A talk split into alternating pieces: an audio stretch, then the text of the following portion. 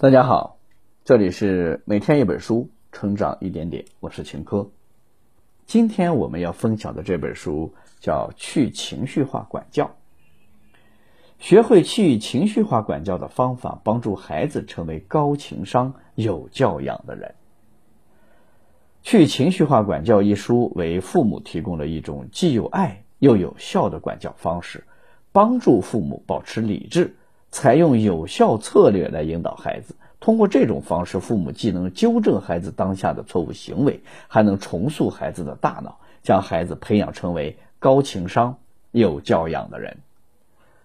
本书由两位作者合著而成，丹尼尔·西格尔是哈佛大学的医学博士、教育家、儿童精神病学家，国际知名畅销书作家。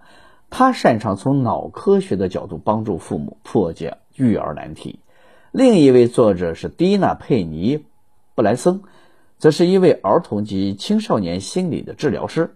他们还共同创作了畅销书《全脑教养法》。本书的核心内容有三个部分：第一个是什么是去情绪化管教；第二个是为什么要进行去情绪化管教。第三个，父母如何应用去情绪化管教的方式来教育孩子？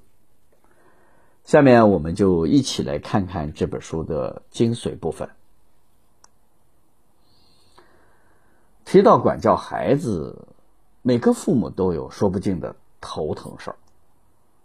他们一边想着以尊重和爱的方式来管教孩子，另一边却总是控制不住自己的脾气。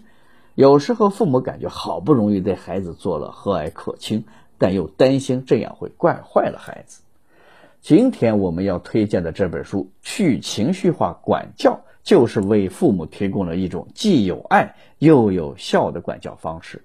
它能够帮助父母保持理智，采用有效的策略引导孩子。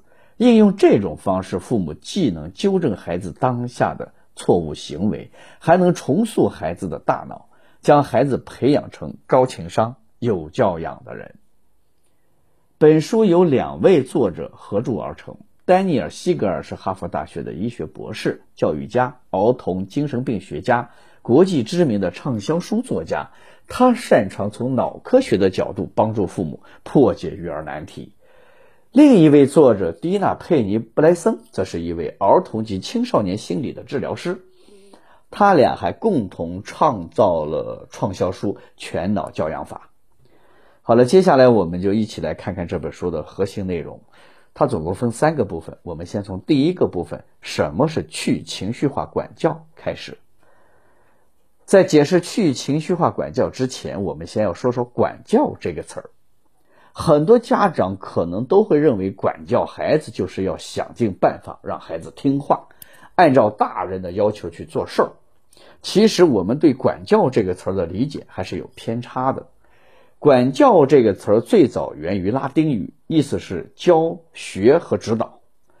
管教的最终目的，并不是通过惩罚等方式让孩子听自己的话，而是教会孩子用正确的方法处理自己的事情，从而获得成长。也就是说，管教的真义是教。那么，去情绪化管教又是什么意思呢？这个去情绪化可以理解为两层含义：一方面就是家长在教育孩子的过程中要去掉自己的情绪，比如面对孩子的错误行为时，家长首先要保持理智，不要总是愤怒、吼叫或训斥孩子，而是要学会将自己糟糕的情绪收回来。另一方面，家长要对孩子的情绪进行理性的引导，将孩子情绪崩溃的时刻变为孩子成长的机会。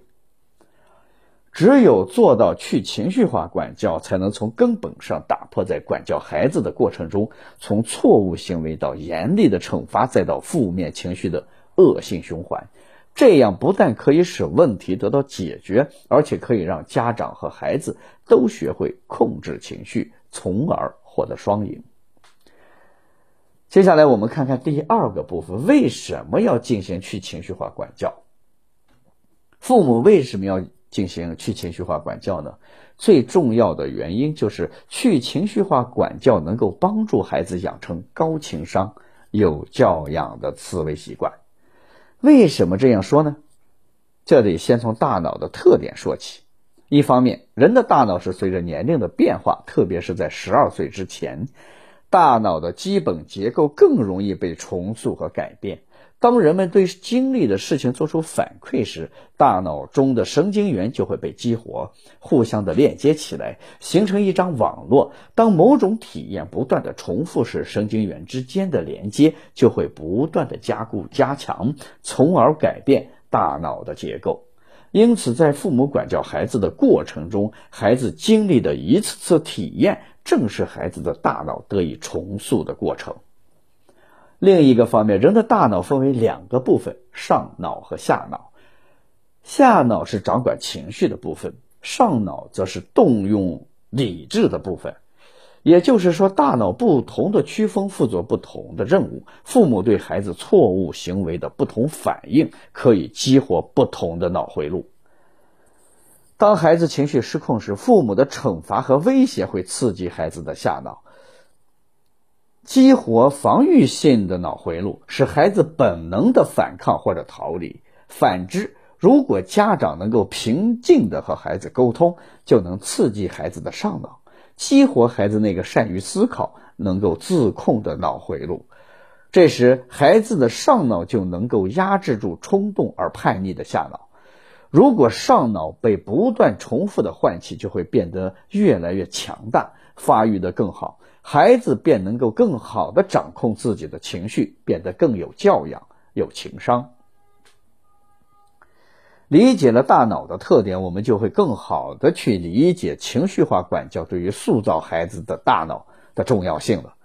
最后，我们来看第三个部分：父母如何应用去情绪化管教方式来教育我们的孩子。清楚了去情绪化管教的概念和目标，那么家长们就应该。想如何应用这个方式来教育孩子呢？作者提出了以下两个方法。第一个方法，与孩子建立情感链接。什么是情感链接呢？情感链接就是不管我们是否赞成孩子的行为，都得给予他们关注和理解，要站在他们的立场上进行沟通，与孩子产生情感共鸣的链接，就叫情感链接。那么，父母如何在第一时间和孩子进行情感链接呢？首先，表达安慰。孩子做错了事儿，自己本身就会变得紧张、慌乱，甚至内疚。父母可以先通过肢体的接触和温柔的语言，不断的向孩子表达爱，从而安抚孩子的情绪。在这个过程中，父母自己的情绪也能得到平复。其次是认同孩子，父母可以可以这样对孩子说：“我懂你。如果我在你这个年纪，我会犯同样的错误。”也就是说，父母要理解孩子的感受，向孩子的情绪靠拢，再次聆听孩子的心声。父母要学会以尊重、平等、有趣的方式与孩子沟通，真心实意的去倾听孩子的心声，多问为什么，他们需要什么等等。也就是说，父母应该让孩子抒发自己的情绪和感受，而不是喋喋不休的进行说教。最后，父母应该对孩子的情绪给予反馈，比如，父母可以告诉孩子：“我知道你这样做的原因了，妈妈很理解你的感受。我明白你还只是个孩子，肯定没有法没法很好的控制自己的行为和情绪。”通过表达安慰。认同、倾听和反馈这四个步骤的不断循环，就能够让孩子相信父母是爱他们的。无论发生了什么，父母都会和孩子在一起，这样就能使孩子自动与父母建立起来情感链接。第二步，对孩子进行理性的引导。理性的引导是什么意思呢？就是在情感链接的基础上，合理的引导孩子做正确的事儿。父母想要做好理性的引导，可以参考下面的这些策略。首先是注意一些语言方面的技巧。父母说话不能太啰嗦，要言简意赅。毕竟任何年龄的孩子都不喜欢成长的说教。其次，父母在理性引导的过程中，还要注意一个关键点，那就是先接纳孩子的情绪。让孩子明白，即使他的行为有时不对，但他的感受和体验却能够始终得到父母的认同和尊重。再次让孩子参与到管教的过程中来，和他们一起探讨解决问题的办法，引导孩子反思自己的错误。最后，父母要学会创造性的处理问题，引导孩子时可以采取一些灵活的、幽默的方式，比如可以将孩子做错的事儿编成一个小故事，通过讲故事的方式讲道理，并教给他们正确的做法。好了，读到这儿，这本书的内容我们基本上已经了解的差不多了。下面我们一起来回顾一下。首先，我们讲了什么是去情绪化管教。一方面，家长要不带情绪的教育孩子；另一方面，家长要学会引导孩子的情绪。接着呢，我们讲了为什么要继续情绪化的管教，因为这个方法可以帮助孩子塑造有教养、高情商的大脑。最后，我们讲到父母如何应用去情绪化管教的方式教育孩子：一是与孩子建立情感链接；二是对孩子进行理性的引导。只要父母愿意不断的学习和尝试，就能够找到既有爱又有效的管教方法，帮助孩子不断的朝着成功和幸福的人生方向前进。好了，以上就是这本书的全部内容。恭喜你，我们又学习了一本书。每天一本书，成长一点点。我是秦科，我们明天见。